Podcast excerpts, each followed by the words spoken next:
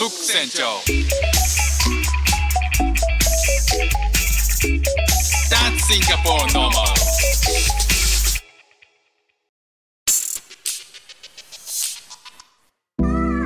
どうもフック船長です。シンガポールで3歳と4歳の息子の子育てをしている主婦です。イラストに挑戦したり、歌を歌ったり、英語学習のことだったり、海外生活で面白いと感じた日本との文化や価値観の違い、そこから改めて感じた日本のすごいところなんかをお話ししております。えー、今日はちょっと皆さんに質問です。ヒートテック、今着てる人、めちゃめちゃ手上がってる。何？ヒートテックじゃない。あ、極暖ね。はいはいはい。あ、あ私、超極暖。あ、OK です、OK です。んあ、ま、違うのあんの？ワークマンプロ。あ、うん、そんなのあんのね。なるほどね。あの、まあ、いずれにしても、こう、機能性下着ですよね。で、あの、夏場なんかってどうでした？ああ、はいはい。あの、クール、いろんなね、あの、クールアイテムね、ありますよね。確かに確かに。クールマックスとか。はいはいはいはい。まああの、何かしら下着、肌着って着ますよね。僕もね、着てたんですよ。あの、ワイシャツとか仕事柄着てた時とか、シャツとか着てた時に、まあできるだけね、あの、透けたくないなっていうのがあって、まあ白いシャツとか着るじゃないですか。あの、なんか、青いシャツとか着てるときはそんなに気にしないんだけど、白いシャツって劇的に目立つじゃないですか、そのインナーが。で、あの、いわゆる響くっていう、響く響かないってやつですよ。あの、ワイシャツの時なんかは、その襟元がね、なんか U 字が見えてるとか嫌で、あの、半袖の T シャツ、ね、中には着てる人いるじゃないですか。あの、ワイシャツなんだけど、長袖のワイシャツ着て、もう思いっきりこう、肩の少し下あたりにパッキリと T シャツのラインが出てる人たまにいるじゃないですか。えなんでそれ白を選んだのって思っちゃうですよね。まあ、気にしすぎなのかもしれないけど結構僕気になって、まあ、響いてる響いてるとかね思っちゃうんですよミーティングであの相手方がそういうあの T シャツのラインがくっきりしてると、まあ、もう響いてるよ響き渡ってるよって。それならまだ長袖の方が良かったんじゃないかなって思ったりね、余計なことを考えたりするんですけど。まああのユニクロはね非常にその点が便利であの夏場なんかはその肌着って言っても速乾性がある肌着ねあのたくさん売ってますよね。でもその中でももうバリエーション色のバリエーションも豊富なんでえ僕はベージュがあるんでベージュを選んで着てましたね。で冬場はまあもちろんその皆さんおっしゃってるよもう皆さんご存知の通りヒートテック。ね、日本まだまだ寒い時期ですからね、ヒートテック欠かせないんでしょう。シンガポールはですね、えーまあ、日中30度ぐらいあるので、まあ、ヒートテックはもうシンガポールにはもちろん持ってきてないんですけど、えー夏場は、え日本にいた時と同じようにランニングシャツを着てるんですよね。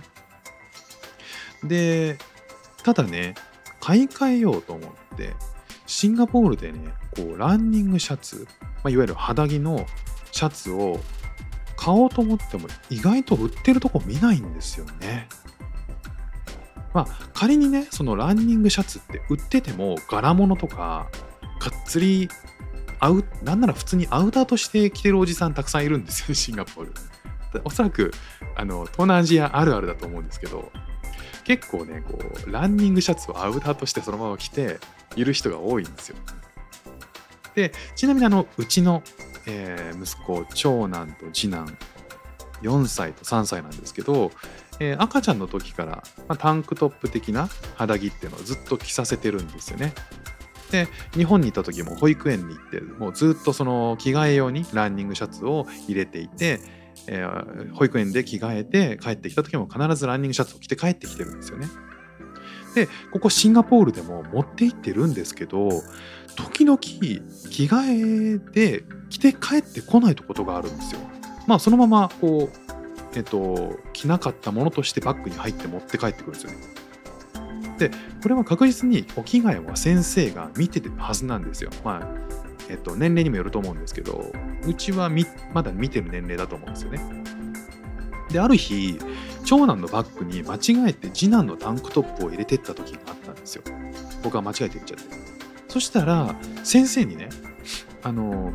これは赤ちゃんが着るものだからいらないでしょって言われて着て帰ってこなかったんですよ。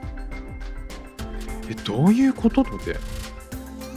まあ、つまり赤ちゃんは着るからいいけど赤ちゃんじゃなかったらもうタンクトップは着ないと、肌着は着ないもんだと。